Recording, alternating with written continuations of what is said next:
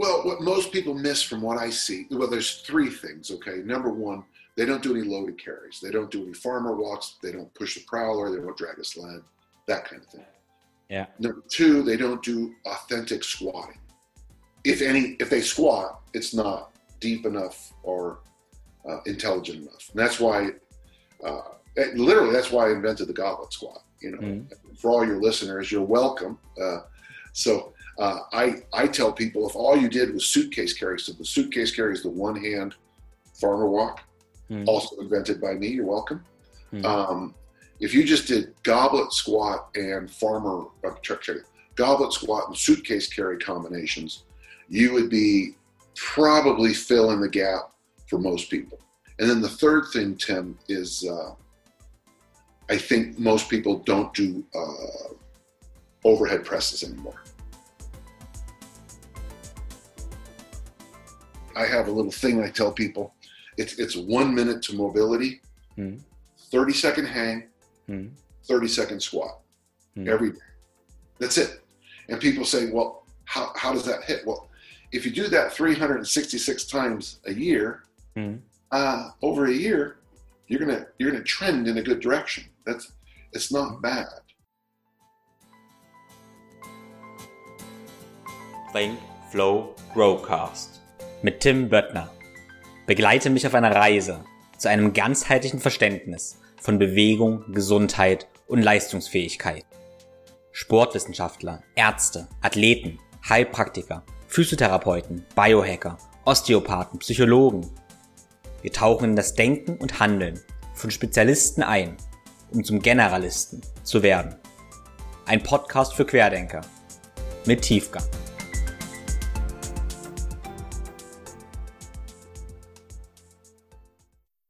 Und herzlich willkommen Heute gibt es eine ganz besondere Episode. Einerseits, weil sie in Englisch ist, weil mein Gast nun mal nur Englisch spricht und andererseits, weil sie mit einem meiner, meiner Helden und Mentoren ist. Und zwar habe ich heute Dan John zu Gast. Ja, Dan ist ein Coach und Trainer und vielfacher Buchautor und hat mittlerweile über 40 Jahre Coaching-Erfahrung. Er hat die Trainings- und Fitnesswelt enorm geprägt und vielleicht kennst du seinen Namen nicht direkt, aber du kennst garantiert seine Ideen und Trainingssysteme. Ganz viele Workouts, die man mit Kettlebells so anstellen kann und ganz, ganz viele Übungen, die du wahrscheinlich machst, sind tatsächlich von Dan John. Und ja, Dan hat in den letzten 40 Jahren mit unglaublich vielen Leistungssportlern gearbeitet, aber auch mit ganz, ganz, ganz normalen Menschen und Workshops über der ganzen Welt gecoacht. Mittlerweile ist er über 60 und ja, und ich freue mich umso mehr, heute diese Stunde mit ihm verbringen zu dürfen und möchte mit ihm vor allem über Prinzipien reden. Äh, über so eine lange Zeit stellt er halt ganz, ganz viele Prinzipien fest, die unabhängig von Trainingssystemen einfach gültig sind. Und ich möchte vor allem seine Weisheit der letzten Jahrzehnte anzapfen, damit wir da ein bisschen lernen können. Für mich ist Dan John vor allem so, ja, prägsam, weil er es schafft, ganz komplizierte Sachverhalte runterzubrechen. Und er interessiert sich nicht so sehr für Sportwissenschaften, Ernährungswissenschaft, sondern für das Praktische. Und mir hilft es manchmal, mich ein bisschen wieder zu erden, weil ich neige dazu, mich ab und zu in der Wissenschaft zu verlieren, in Studien zu verlesen und so weiter. Und dann kommt Dan John und macht es ganz, ganz, ganz einfach. Und wie er so schön sagt, it's simple but not easy. Insofern herzlich willkommen, Dan John. Let's start here. And um, yeah, first of all, uh, so what what brings your eyes light up? So why are you doing what you're doing right now? What you why you're doing this this podcast right now and all the stuff you're doing? Well, I'm doing the podcast because you asked me, and I always say yes. So that's number one, Tim. Yeah.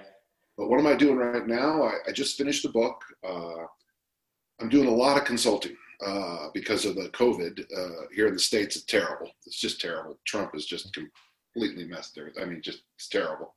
Yeah. Um, but I do a lot of consulting. Uh, I'm on the phone a lot. I spend a lot of time. I have two forums. I spend some time on there. Uh, I'm, I'm, I'm, I still teach at Columbia College uh, online. That's good. And my work at St. Mary's was curtailed this summer because of the virus. Mm but uh, uh, what brings me here is that I've had a lifelong love affair with weightlifting. I started lifting weights in 1965. Now, that, that's a long time ago. Uh, it's weird because I, so just real quick, these are these are old strength and health magazines. Okay. Okay. Uh, these are magazines. Yeah. Uh, this one's from June 1965. Hmm. Okay. That's one of the first weightlifting magazines I ever bought. Yeah. Crazy. June 1965. Now, uh, things were different in Germany in 1965. Uh, I can tell you that. I, I can't tell you that because I'm I'm born in 1992. Yeah. so so you're saying you're, you're 28. You're the same age as my daughter, uh, Lindsay. Good.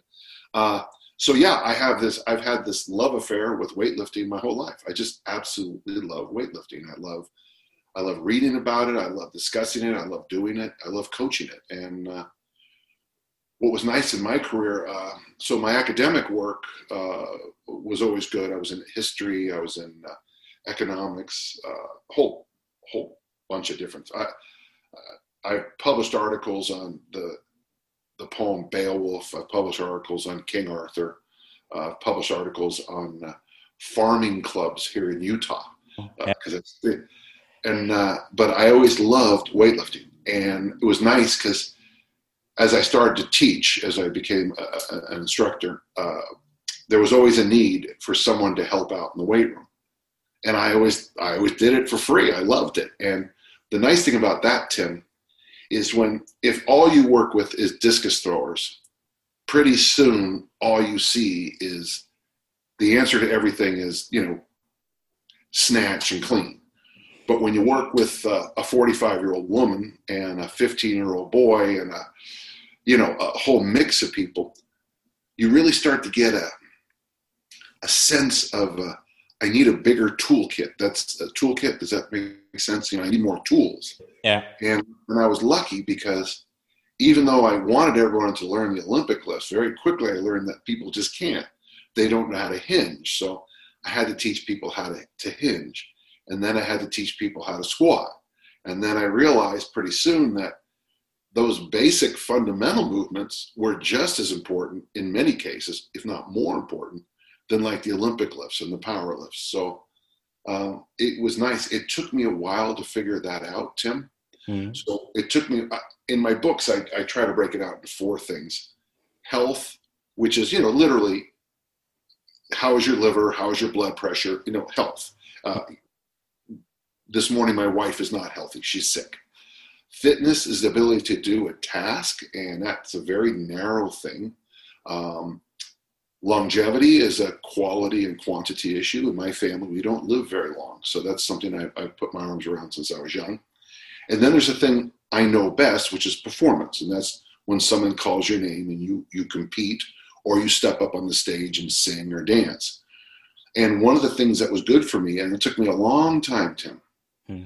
was to figure out that my toolkit as a performance coach could help everybody else, the general population, uh, the mailman, the milkman, the, the grocery store person, your mom, your everybody.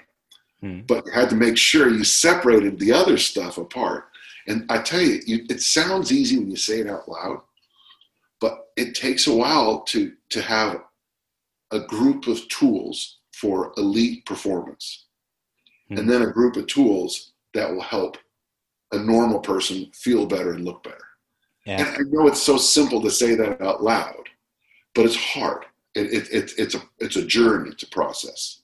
Yeah, absolutely. So uh, that's the reason I like your work so much because you know I'm young and um, I'm sports scientist too, and I'm um, pretty into the science and all that stuff. And then pretty often I'm pretty confused. And your work is so simple but so deep and complicated and complex too.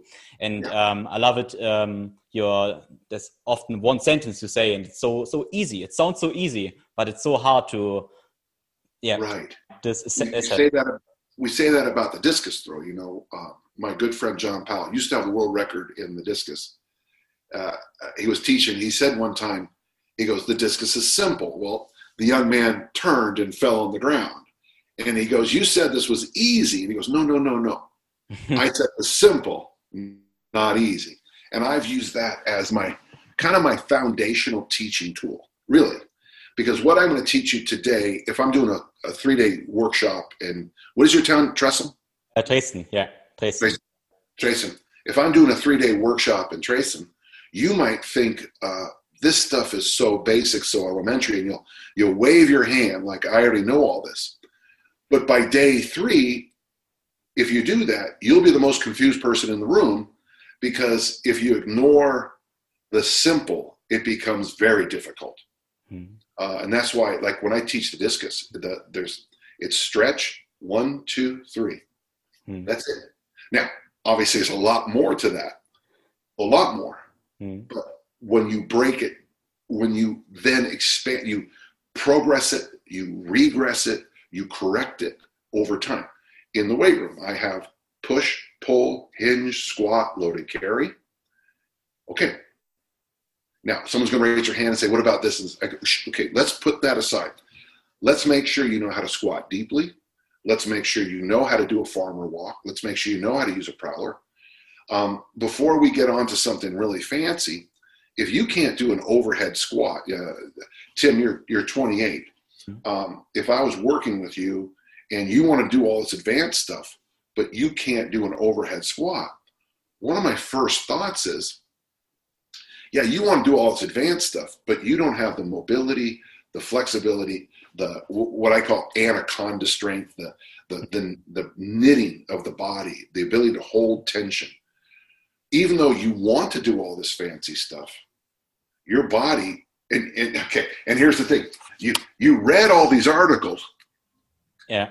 So you have all this knowledge, but your body's not ready for all that knowledge. Uh, and uh, I've had really good success in my career with.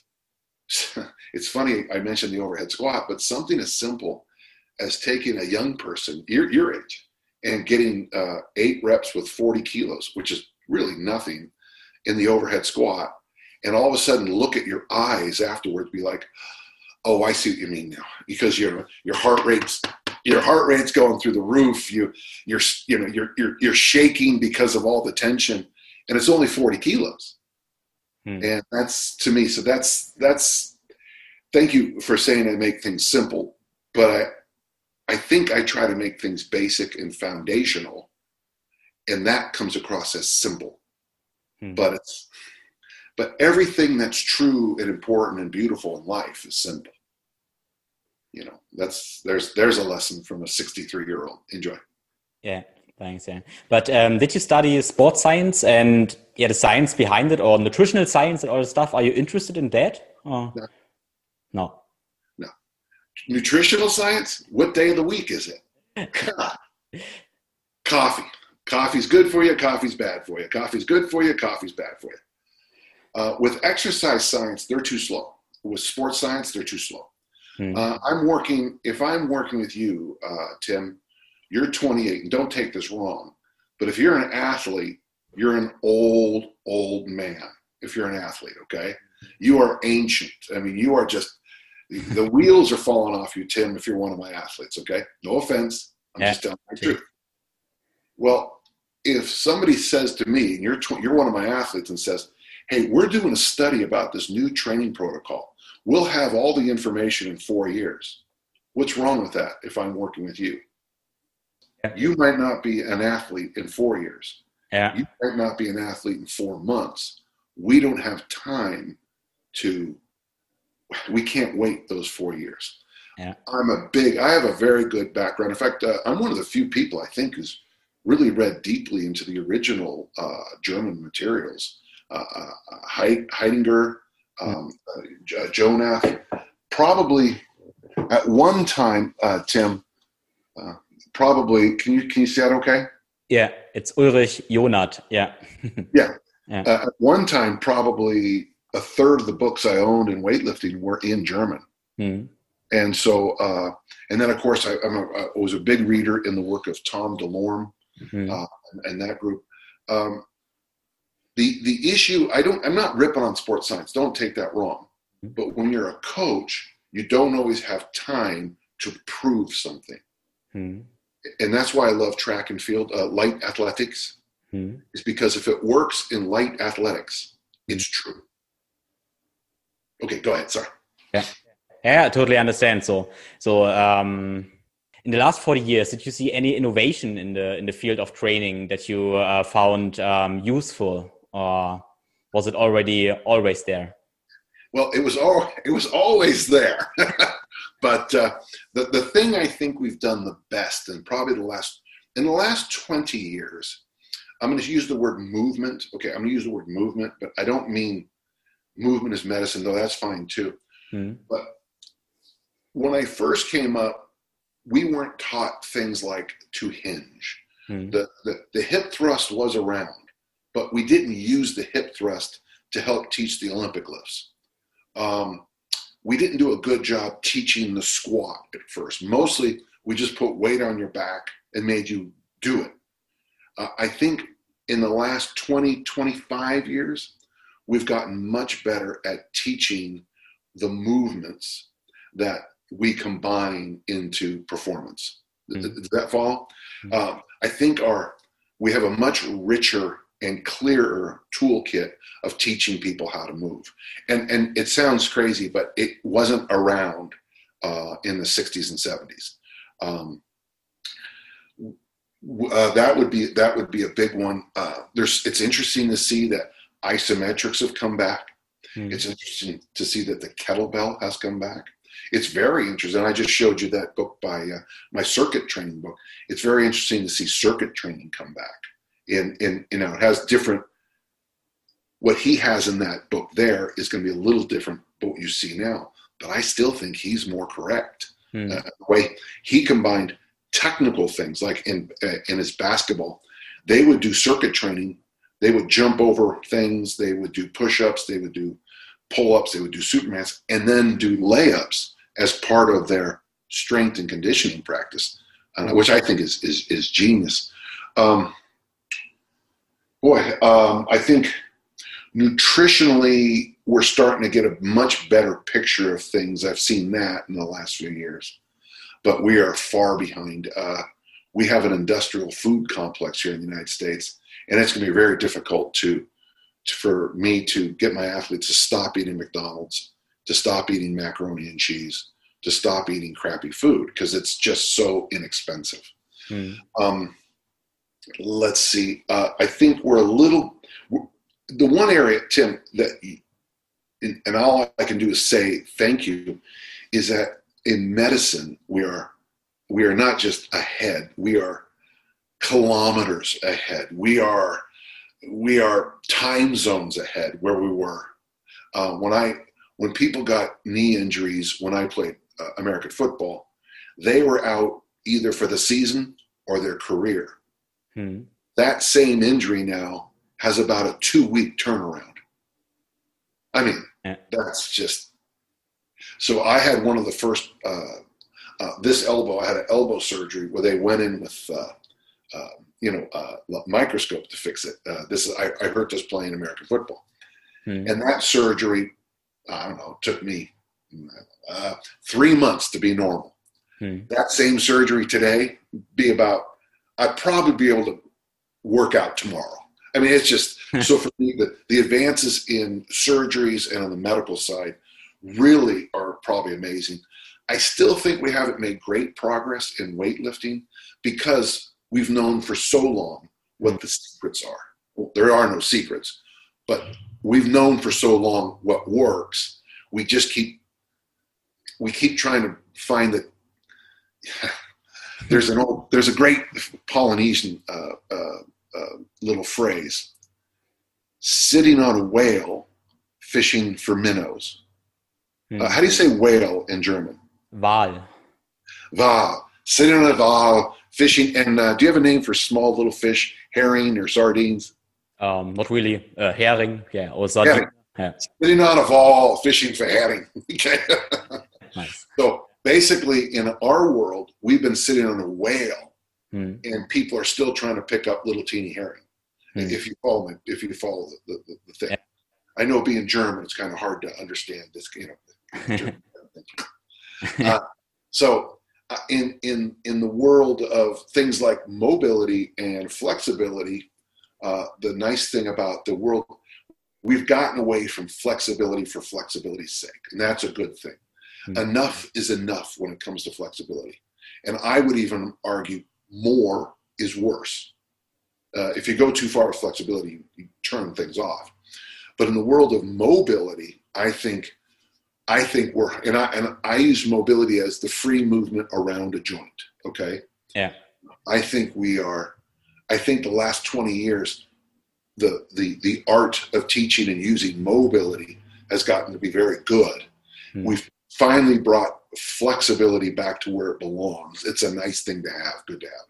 Hmm. In the area of recovery, Tim, uh, we have more tools, but let's be honest. I mean, people have been jumping in ice cold water for a long time, and people have been jumping into hot rooms, saunas, and steam rooms for a long time.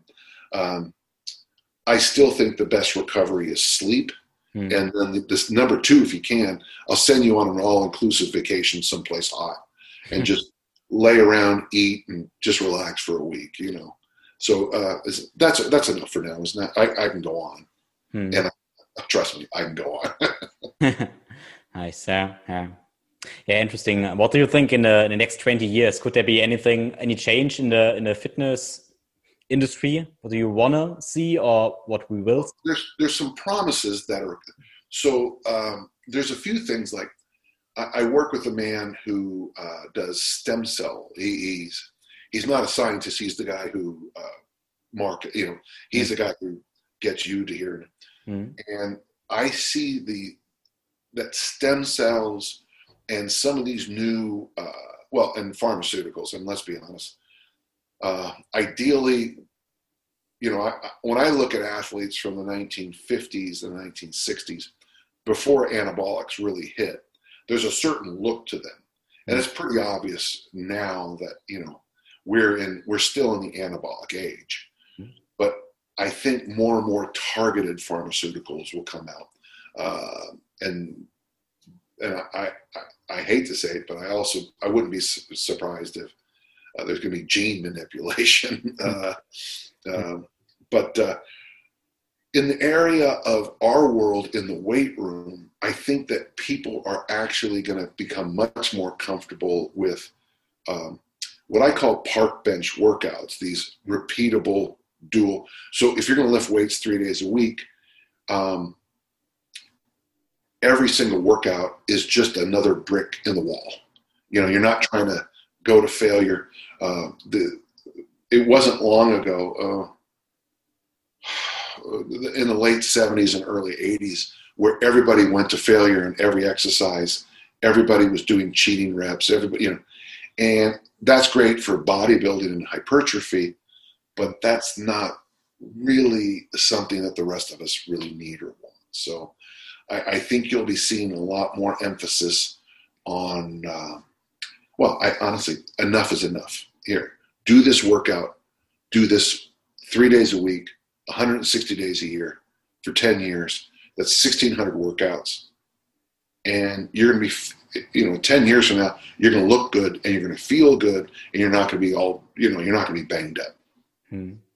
But do you see a value for a regular fitness enthusiast to uh, really bang it out a couple of times a month or once a week or oh sure in fact that's that's i i tend to tell people that you should circle on the calendar hmm. so the big thing get your your big calendar and then you know check in times where you're going to be busy because of maybe school or life or your career or wedding weddings uh, you know whatever you know vacate whatever yeah and then find those areas that have or that are really quite open. And I would say somewhere between two to six weeks. And at your age, probably twice a year, you can really go after it. Hmm. Now, if you're a power lifter, an Olympic lifter, certainly you're, you're there's going to be a 12 week peak, you know, where you're going to go after it. Um, but the mistake I think we get from our bodybuilding brothers and sisters is that you go for it every single day. You're constantly, you know, going after it. And that just doesn't work in any area of life. Hmm. Uh, there's a rhythm to life, and you you're old enough now to have seen it. Have you, are you in a relationship right now? Yeah, yeah. It, does it get better every single day? Yes. no, it doesn't. okay. Yeah, we're both. That's funny. We're both kind of looking around. There's, you know, relationships rise and fall, and and if the relationship is falling constantly, you know, you make adjustments. Hmm. Um, it, it, doesn't get better every day. Nothing gets better every day. Uh, there is seasons. Um, do you have all four seasons where you live? A fall, winter, spring, summer. Yeah. So when I work with athletes, one of the things I do is I try to plug them into the seasons. Mm-hmm. Um, because for us in the United States, fall is the best time to follow a program. Mm-hmm. Because here in the United States, that's back to school time. Mm-hmm. Okay. But it's also American football time, which is a very disciplined, structured game. Mm-hmm. So it's very easy in the fall to do a disciplined workout. And then I tell people, like in the winter, uh, the, we call it GH workouts. GH, go heavy, go hard, go home. And uh, once the weather gets nice, especially in a place like where I live, where we have serious snow, mm. lots of snow. Mm. Um, when spring comes around, get outside and have some fun, you know. Mm. And summer's a good time to get ripped and uh, have fun, get some sun, laugh, you know. And so I try to work with my my non-athletes I try to tie them in to the natural rhythms of the year. Mm. So I think the best time to go for it for most Americans is probably April, May, mm. because that's just, you know, get that winter, not January, mm. not New Year's resolutions, but, well, but again, if that's a good time for you, do it. Um, I, I think a really good time to to get in great shape for New Year's is October and November. Hmm. Uh, don't get as fat as you can and then try to burn it off. You know. So I, I, try really hard to get people to look at the big picture and then find those natural times where they can really go after it. They don't have work big work responsibilities. Maybe there's no big social or holiday responsibilities. Um, I mean, I don't know what you do for Christmas, Tim, but I, I can guarantee you have things you do for Christmas, right? Yeah, sure. So Christmas isn't necessarily a great time mm. to spend four hours a day in the gym. Yeah. I mean, it's just, I mean, maybe for you it is, but in, no. I'm a, I'm a dad and grandfather. There's, there's, that's, no, I got other jobs. Yeah. But you know, uh, May is a good time for me to kind of go after it. The weather is beautiful. It's mm. cool enough that I can train hard. And so that's how I try to get people to push it, if that makes sense. And yeah. the rest of the time, you go to the gym, you get the work in, and you go home. Yeah. Yeah, you mentioned um, performance, but uh, what does performance for non-athlete means? What do you think? Actually, I tell people, not, don't even worry about it. Hmm. Don't don't. So, as a father and a grandfather, my performance is showing up at my grandchildren's events. Hmm. My performance is last night we took our daughters out to dinner uh, and their and their spouses. That's performance for a normal person. It's showing up to go to work. It's mowing your lawn. It's shoveling the snow. It's being a good neighbor. It's, you know, driving at the right speed limit. Uh, yeah, that to me is performance for a normal person, you know. Uh, the hardest thing about what I do uh, as an athlete and as a coach of that kind of athlete is that sometimes it's nine o'clock June 26th, Spokane Stadium, mm. they call your name, Tim. Mm. And so one day, at one time, you step in, and everything we've done for the previous year, two years, four years, eight years, all comes down to this moment. That's a lot of that, that takes a special kind of coaching to get that to do that. Um, whereas you know, last night when I took my daughters out to dinner, it was even if it wasn't perfect, we're, it was still okay. We can fix that. So performance uh, generally with uh, what I call everybody else client, uh, a general population. Mm. I discuss health. I want them to have a doc, see the doctor once a year, dentist three times a year, go to an eye doctor, uh, wear a seatbelt, wear a helmet, uh, you know, drink water, eat vegetables, that kind of thing. Okay. Uh, I'd like you to come to the gym three days a week and lift weights. I'd like you to go for a walk four days a week at least. You have good relationships. Um, I think you should fast sometimes. Um, Mhm. I think it's important to fa- either intermittent fast or you know choose to skip a meal here and again. Hmm. Uh, don't eat a lot of crap foods. If I can focus you on that stuff, others, you're fine. Yeah, you're fine. In fact, in some cases, you're better than fine. Many of my best clients uh, do the least amount of training. Uh, they, they, I won't say their names. It's not fair to them, but a couple of the clients have what most. If, if, when you look at them, you would say, "By God, how much do you train?" And the truth is, three, four days a week for an hour at most, usually a half an hour. Hmm. So, but what you miss is that all those other bricks they've been putting in for three, four, five years. You know. Uh, Yeah. So, and well, really, and you come to the same place, really, either as an athlete or a general population. Uh, it's going to be those bricks. It's going to be the, the those. It's going to be eating vegetables, eating, uh, you know, drinking water, uh, going for a walk, and just keep, uh, you know, lifting weights, and just keep, keep on, keep on, keep on.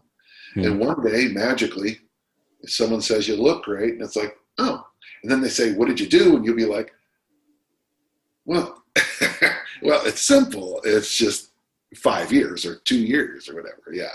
Hmm. Okay, yeah. But uh, what what measurements or um, benchmarks do you want to see for general population Well, performance standpoint? Sure. In fact, I have a whole book dedicated to it. So, uh, number one, they should be able to stand on their foot for at least 10 seconds. Hmm. Okay. Longer is better. Number two, their waistline should be half or less their height. Hmm. That's the number. Uh, to me, that's probably the most important. Um, ideally, they don't weigh over 135 kilos because that's just, uh, Hmm. oh, the statistics change radically when somebody gets over 135 kilos. Hmm. In fact, all the statistics go out the window. Um, but so the, the uh, let me give you the measurements real fast. I'll, I'll- okay, stand on a foot for 10 seconds. Yeah. Hang from a bar for 30 seconds. Hmm. Drop down on a goblet squat with, for you, 24 kilos, for a woman, 16. Sit at the bottom for 30 seconds and stand up. Hmm. Um, deadlift your body weight and be able to walk with it. So, like with a hex bar or trap bar. Hmm. um, or farmer bars like we use. Uh, standing long jump, your height.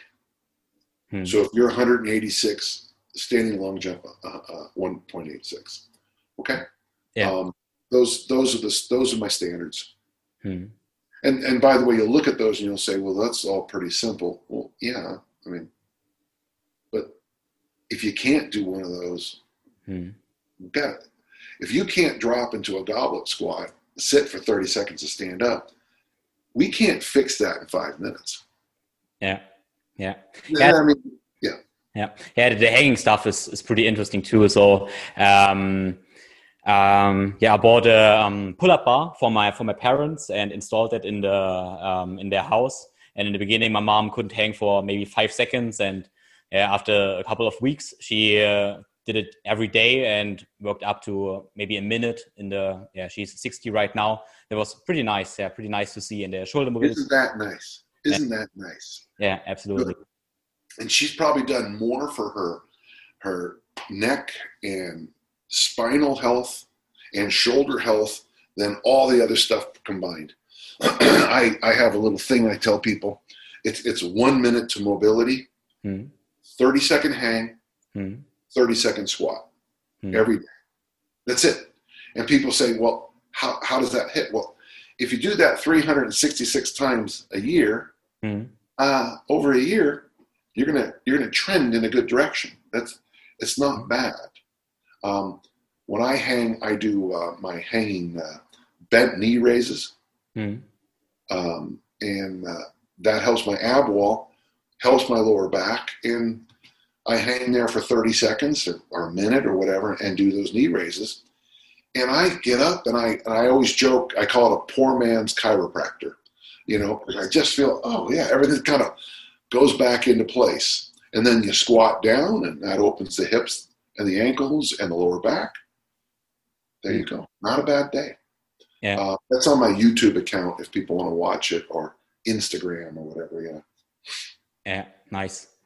Um, how's a daily routine? What is your daily routine about of movement and training, or your weekly routine? Do you have a Well, schedule? first off, I use a system called Pirate Maps. Okay. Um, so on my computer on the back here, Hmm. I have it, and then when you open my journal, uh, I have it again right there, and Yeah. then I, and then I have it on the mirror in my bathroom. Okay, but my pirate map is before I go to sleep, I make my to do list, and it says here on my to do list, Hmm. uh, it says uh, uh, podcast with Tim Hmm. and then I make coffee because I wake up to the smell of coffee. So number one on my to-do list, my check that. Number one thing on my pirate map. Okay, pirate map, real quick. How do you say pirate in uh, German? It's Pirat. It's pretty similar. Yeah. Ah, okay, pirata. Okay, go to St. John's Island, Hmm. find the white coconut tree, take seven paces to the west, dig down. Hmm. boom boom that's a very simple thing so a pirate map is a simple step by step process of getting what you what you want number one to-do list make coffee two when i wake up i try to be grateful i learned this from pat flynn if you can't be grateful when you woke up then you really you got some issues Hmm. three every day i do a one minute meditation at least Hmm. uh, a one minute meditation um, i have an app for it, but you can also just, but at least a minute, I try to count my breaths. Hmm. Okay. So, to do list, coffee, gratitude, one minute meditation. I try to eat eight different vegetables every day. Hmm. Uh, I ferment food. I'm, uh, I'm taking a fermentation class. So, um, I mean, I eat cabbage, sauerkraut, cabbage two, three times a day. I eat a multitude of vegetables at every meal. And then number five is my weekly workout. Right now, Monday, Wednesday, Friday, I do a hypertrophy workout, which finishes with three sets of eight in the squat. And while my heart is still beating from the squat, I do a, let's see, it's two miles. That would be about, uh, oh, about a three kilometer walk. Hmm. And I have two kilos in my hands, and I have three kilos around my ankles and ankle weights.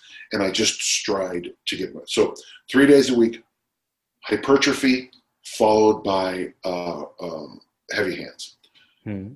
Tuesdays, uh, I work the hip thrust really hard. That we call that day buns and guns. Okay, uh, and so we also throw we throw in curls and tricep extensions for fun. um, Thursday is always an easy day in my gym, and that's when we do about one hour of mobility work only.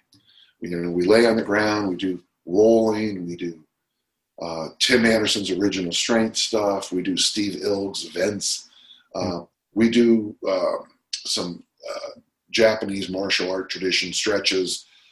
It's just one hour dedicated to original strength, vents, rolling, some some stretching. Um, most of the stretching is to teach reteach the hinge. And uh, by the way, again, that whole that's available if the people want to walk, watch it. It's called it's on my YouTube account. Hmm. It's called Recovery Workout or something like that. And you can follow along. Uh, I have two, and then I also have one called uh, Just Do This. It's like five exercises you could do for mobility. Um, but that's my basic week. Uh, I was doing, uh, I was training on the javelin, uh, the javelin, uh, Hmm. spear, to- spear tossing. Is Hmm? it spear? Spear? Yeah, yeah, Speerwerfen. Mit German, it's Speer. Yeah. Speer. Yeah. Spear werfen. Hmm. And then, uh, and then of course, uh, I also do some discus werf uh, sometimes. Um, my street's been under repair for a long time. It's finally finished, but we also do a lot of loaded carries on my street Hmm. because it was under repair for so long. It was just a mess. You know, you don't want to do loaded carries on a wet, muddy surface. Yeah, Uh, I learned that the hard way, but we're bringing those loaded carries back in. yeah, yeah, nice. It's nice that you mentioned Tim Anderson's work. So I fell in love with Tim Anderson's work since maybe three or four years. Yeah. Paul, he um, wanted to teach a workshop in uh, in Germany, but yeah, because of Corona, it um, yeah, it's now it's 2021. yeah, next January. We look. At, yeah. In fact, uh, a couple of his videos are filmed right over there because that's where he uh, where he stays. He stays with me. He, he stays in that uh, guest room. Uh, he's, he's, he's living with you? No. No, no, no, no. no. He, he's come out a couple of times to stay with me. Yeah. Nice. Yeah. Uh, in fact, in his last book, um, yeah, here it is right here. The Discovering You, yeah?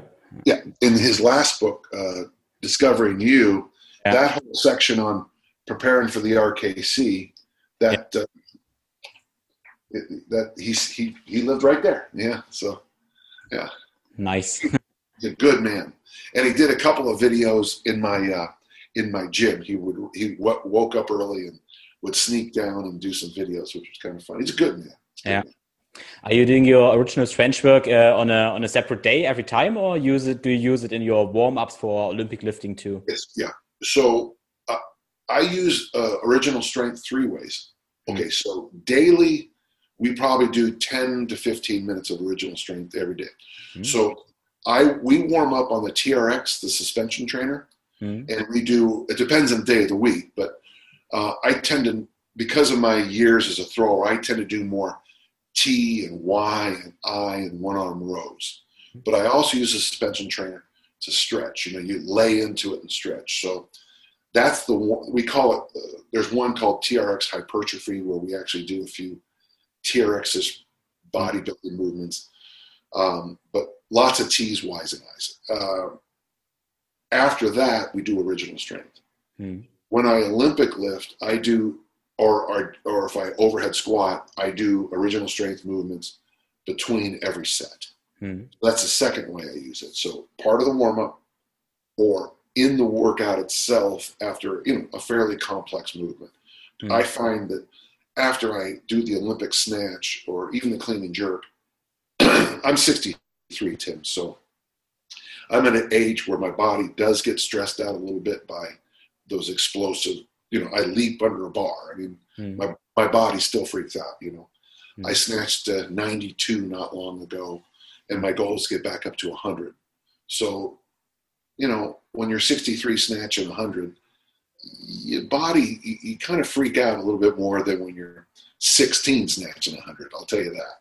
Yeah. um, and then the third way we use it is on thursdays where we dedicate nearly the entire time to original strength hmm.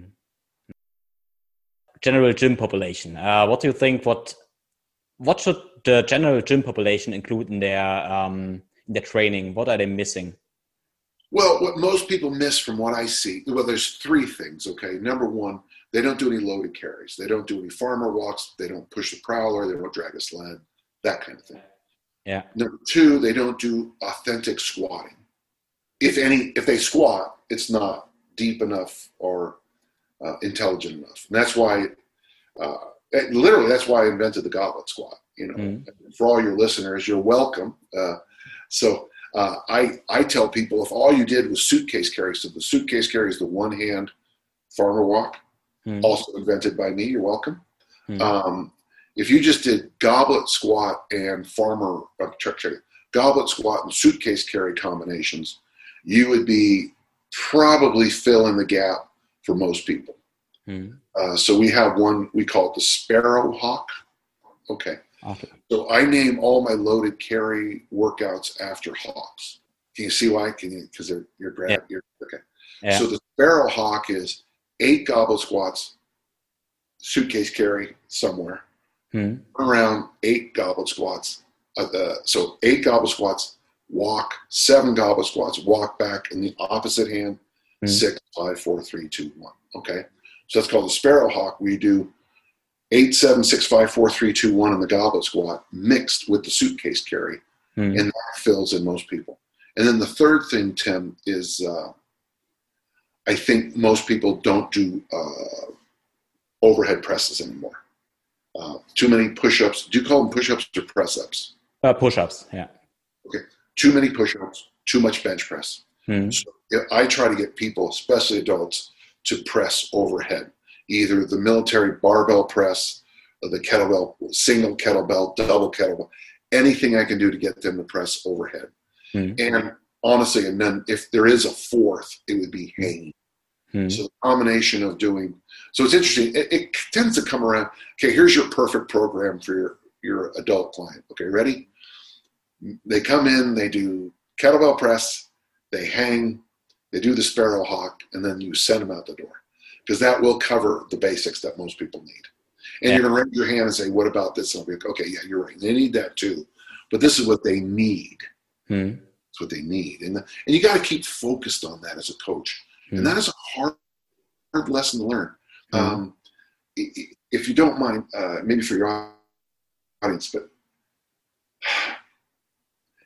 my job as a coach is to make you, is to give you what you need, Mm. but to keep you around, I give you what you want. Yeah. So most people need the vertical press, the vertical pull up or hang, the Mhm. goblet squat, and the loaded carries. Mm. But to keep you around, where you're going to do bench press curls after you're done, Yeah. even though there's no value at all in most of that stuff. Yeah, yeah, yeah, sure. Yeah. Yeah. Uh, You mentioned authentic squat, uh, squatting. Um, is authentic squatting for you just about the depth, or um, the, the the stance to uh, should be vary the stance, or Yes, and the answer is yes. So I think you ought to be able to squat deeply. Hmm. You ought to be able to push your knees out with your elbows. Hmm. You should have a kind of a not absolutely vertical back, but you know the back should you, you, your back shouldn't be this like this. And, you know you should have the ability to straighten it up. Hmm. Now, obviously, between injuries and genetics, DNA, it's going to be some variation. Hmm. Um, but to me, it, it's the depth and the position. Um, so I have a number of drills that, in fact, the other day I showed probably my favorite one. Uh, you do goblet squats with curls. Hmm. So at the bottom, you do curls, and that wedges mo- most people into a very nice squat position. Hmm. And with me, the squat isn't about the load, it's about the movement. I don't care how much you squat as long as you're doing the movement of squatting. Hmm. I said the, the curl goblet squat is interesting because maybe it's um, it's nice for the knee, the bicep curl, and um, no, the, for the want, the bicep curl, and for the knee, the squat. Yeah, Mhm. it's a nice mix. It's and, and well, I used to joke about that's how I got my armacondas. It's because doing that, and everyone laughs because it's you know, but it's it, it- I tell you, I've changed. I've changed athletes Mhm. by doing the goblet squat and the hang. Um, just uh, those little injuries that really get at you as an athlete. It's honestly, this is going to sound crazy to hear, but it's almost better to break your femur, your thigh bone, than it is to have these little teeny injuries. Hmm. Because once you go in and they set the bone and they put you in a cast and say, okay, nothing for six weeks. okay. At the end of six weeks, you're back to normal. But those little injuries, ah, it hurts, you know, this hurts, this hurts. Those are the ones that wear athletes and normal people down. Hmm. Hmm. So my job is to find ways to get rid of those little aches and pains and those little, ah, this hurts. Yeah, nice, nice. Um, yeah, in, in the end, I'm pretty interesting. Is there anything where you are interested right now? What you want to uh, learn right now? Do you have any any projects? Uh, would you repeat that? We lost you just for a second. Ah, sorry. Um, is there anything that you want to learn right now that you uh, want to develop on any field of interest that you are researching right now? Yeah. Um, yeah, actually, I'm, I'm taking a course right now. Uh, um, I'm taking a course on fermenting. Ah, nice. Yeah. So I am uh, learning how to uh, ferment foods, and I'm a um, I'm a big fan.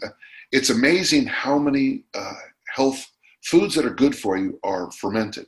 I didn't know this, but coffee is fermented. Mm. Wine, obviously, beer, obviously. tea is fermented. Didn't know that. And then so many things, kom- kombucha or something like kombucha. In German, kombucha. Yeah. yeah. Kombucha, thank you. Uh, all the yogurts.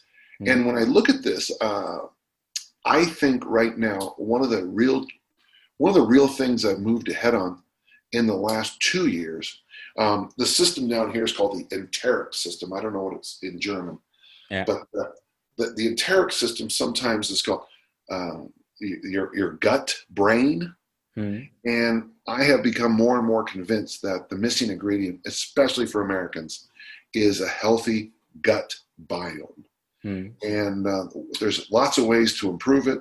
One is don't take antibiotics for every single thing you know that comes along.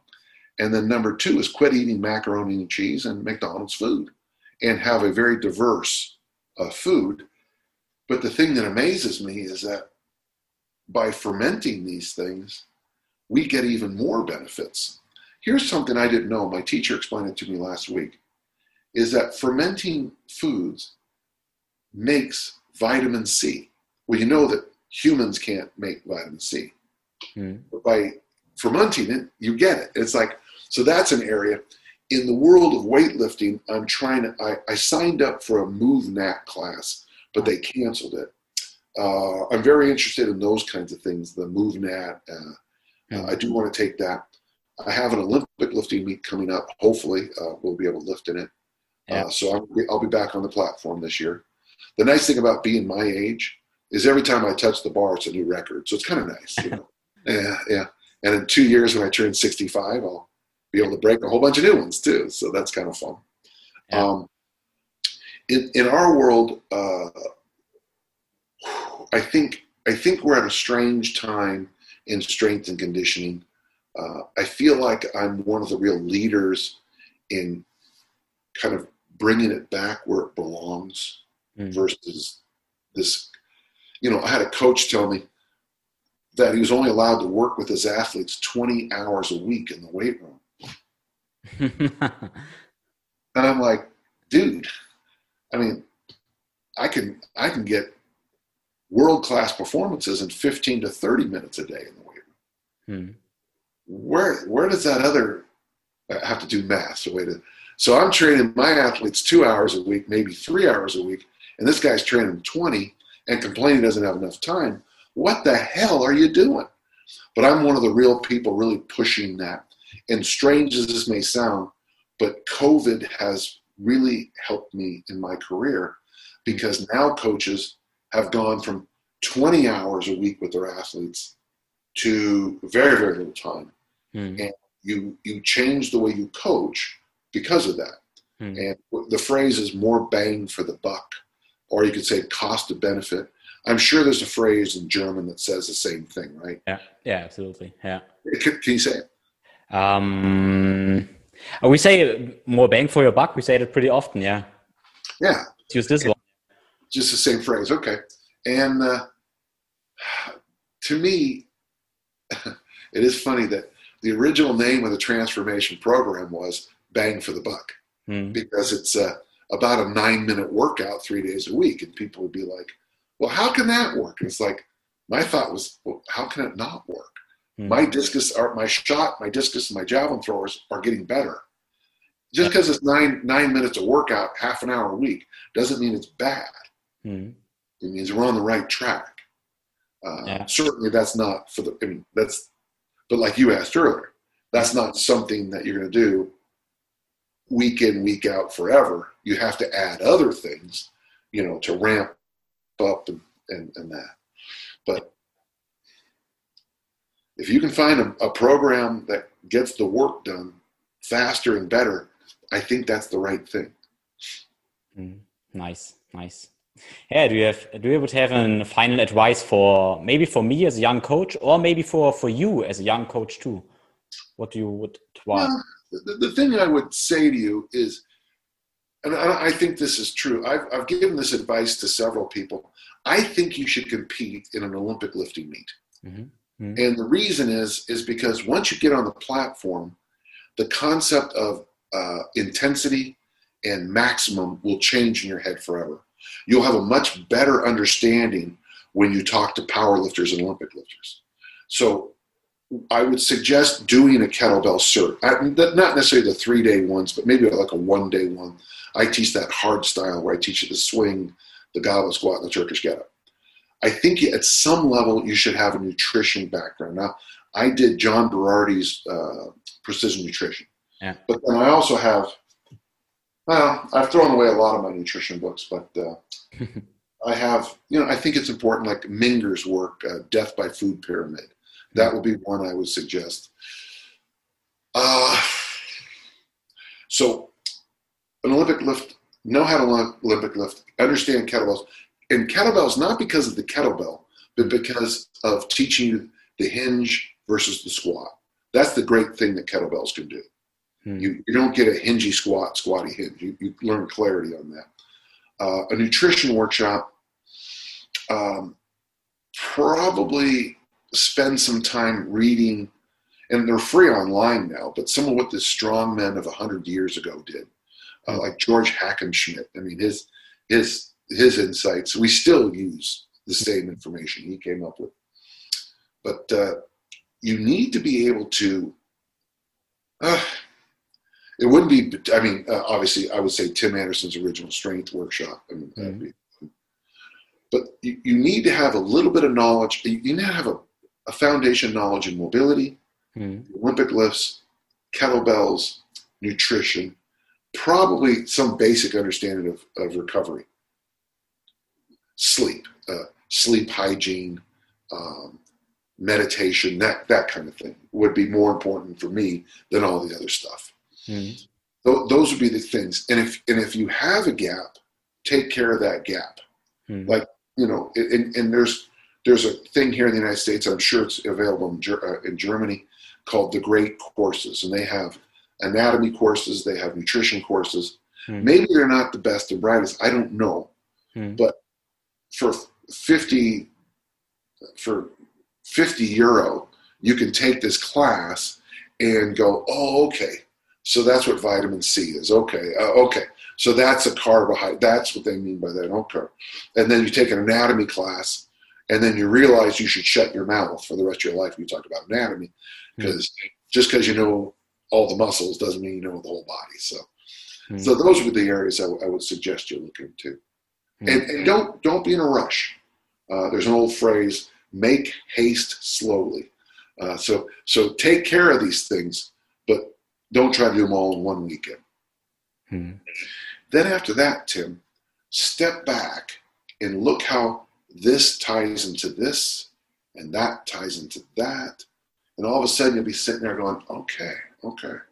Because the lessons I learned on the platform as an Olympic lifter made me a much better coach when it came to doing things like peaking for a championship or something like that. Or uh, in American football or rugby, tackling. Because tackling is a hit. Tackling is a swing, a kettlebell swing. Hinge, plank. Hinge, plank. Hmm. Throwing is a kettlebell swing. Hinge, plank. Hinge, plank. And all of a sudden you start to see these connections and you'll you'll make a leap as a coach that you don't even notice but you're a far better coach. So when someone has a gap in their nutrition, uh, they just eat at McDonald's three times a day and they feel terrible, you might say, well, it's because you don't have any fermented food in your system. Hmm. Or you don't have any vegetables, or you're not drinking water. And, and it'll be so obvious to you, but they miss it. Yeah. Yeah, nice. So we model of this the waves again. So we go into the information phase into the wave, and then we step back and connect the dots and go in and out again and again. Yeah. yeah. And if you don't step back and connect the dots, Tim, I mm. think you're, I hate to say, but connecting the dots, you miss the point. That's actually kind of funny. if you don't connect the dots, you miss the point. yeah. I'm gonna write that down. That's pretty good. Hold on. That's don't connect the dots.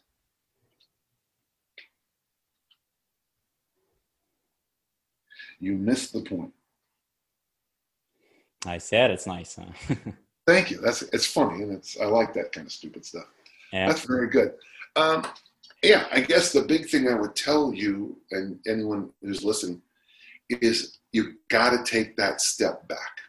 Hmm. You got to, you know, you got to sit back and go. Like, like, so like whenever I go to a workshop, I take copious notes. Hmm. Okay, hmm. uh, ask my publisher, I sit in the front row at workshops. I sit in the, in fact, when I was in Germany, in Munich, The picture's taken of me. I'm all in the front row, and I do this the whole time. yeah. And then after the workshop is over, I go back to my room, breathe out, and then I try to summarize what were the five big or the three big takeaways from the talk. Mm. And then at the end of that three day workshop, Perform Better or whatever, Mm. I sit back and I go, well, here's what's funny. This person said this and this person said that. But it's weird because this person was talking about being a better sprinter, and this person was talking about doing kettlebells better, but they came up with the exact same point. Mm. And then that would be the point that I kind of I might dig into. Like uh, I was at a workshop one time, and the, the big the big toe the big toe came up, Yeah. and for sprinting, Hmm. and then uh, somebody talked about the big toe for stretching the hip flexor, Mm. and I went, huh. And that's when I realized that I could use the hip flexor stretch to help my my athletes run faster Mm. because we're going to focus on the big toe. And so we're doing the hip flexor stretch, pushing that big toe down. I can equate that to being faster on the field of play or on the track. But if you don't take those few minutes to step back and go, like after uh, Precision Nutrition by Berardi, I mean, uh, in fact, we had a very nice conversation years years later, and it really is. I mean, it's you know, it's it, veggies, protein, water. I mean, it really. I'm not. There's more Yeah. if you can sit back, but that's also the same thing this person said and that person said. And so, you know, here we are, and there's some clarity in your head. So that would be it. Yeah. Take notes, summarize your notes, look for the big picture. Yeah. Yeah, that's that's pretty interesting because maybe that's that's the thing what I'm doing with this podcast right now. So I ask a lot of great people like you, and sometimes I step back and I try to find principles what everybody is saying me. For example, it's for recovery, it's it's sleep. So sometimes we step really really deep into recovery strategies and all this science and biohacking, blah blah blah blah. But in the end, everybody says, yeah, drink water, eat veggies, sleep. So, and it's pretty interesting to step back and trying to find the, the principles so on that You know, Tim, I'm going to send you something right now. Okay. it's funny you said that because are, are you still there? Uh, you still there? Okay. Um, I'm going to send you something I sent to uh, uh, Pat Flynn for our conversation. And you're still hearing me okay? yeah absolutely yeah I'm sorry. I'm trying to get this done fast and it's slowing me down. Um, so never. What I'm going to send you, uh, Tim, and feel free to post it in the notes. Yeah. Uh, we had the same conversation about what are the big, what are the big, well, the, the cliche is the big rocks. So what are the big rocks? And I'll send you as soon as this pops up. There we go. Hang on. Hmm. yeah i get it And you'll have this in your email. yeah And feel free to share it with, uh, yeah Um, there you are, Tim. Uh, I'll send you a fresh email. Tim Boat at That's right. B-o-e-t-t-n-e-r and you should have it yeah any nice. second. Okay. Oh, Link by the way, folks, I just demonstrated a very important thing I do. It's called the shark habit. Uh, when I say I'm going to do something, I do it immediately. I don't ever put anything off. Drives most people crazy. But what you're going to get there is kind of a list of of my step backs. Okay, yeah these are the things I tell little Danny John at age 28. Hmm. I don't think I have sleep on there though. Well, you can figure out sleep when you're tired. Sleep, okay? sleep yeah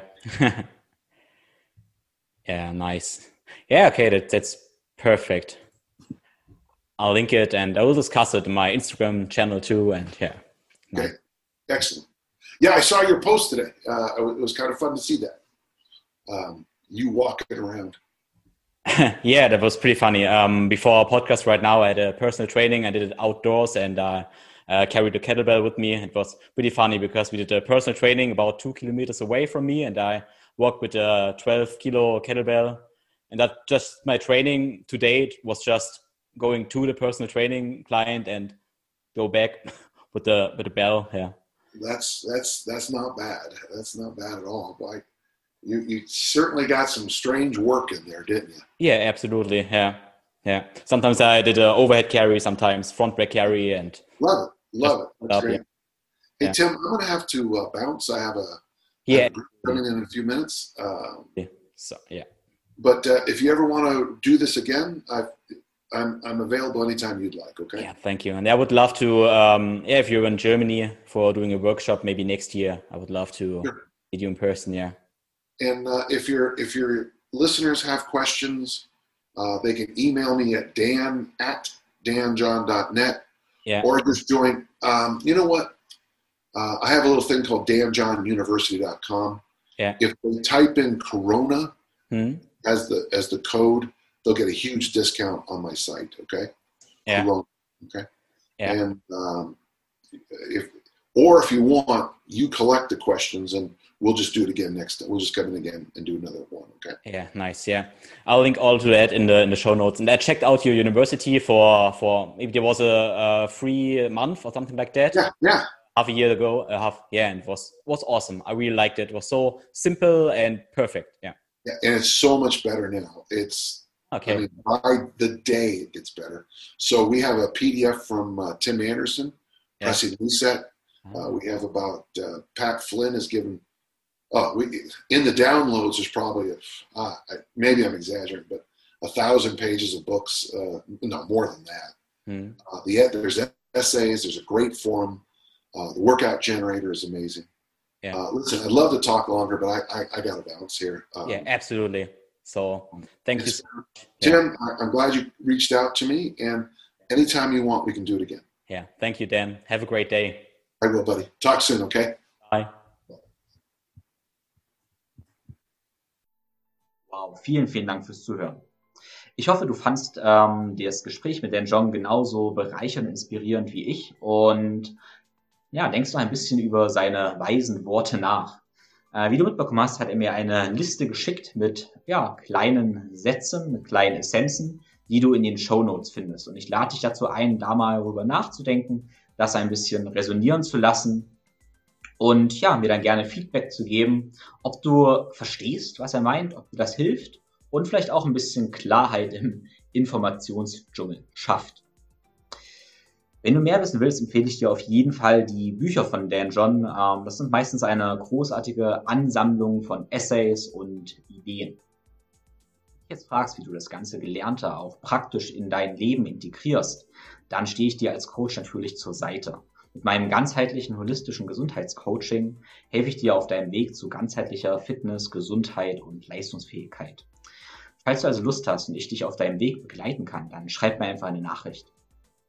Ich freue mich in der nächsten Episode auf dich. Bis dahin wünsche ich dir eine großartige Woche. Ganz liebe Grüße, dein Tim.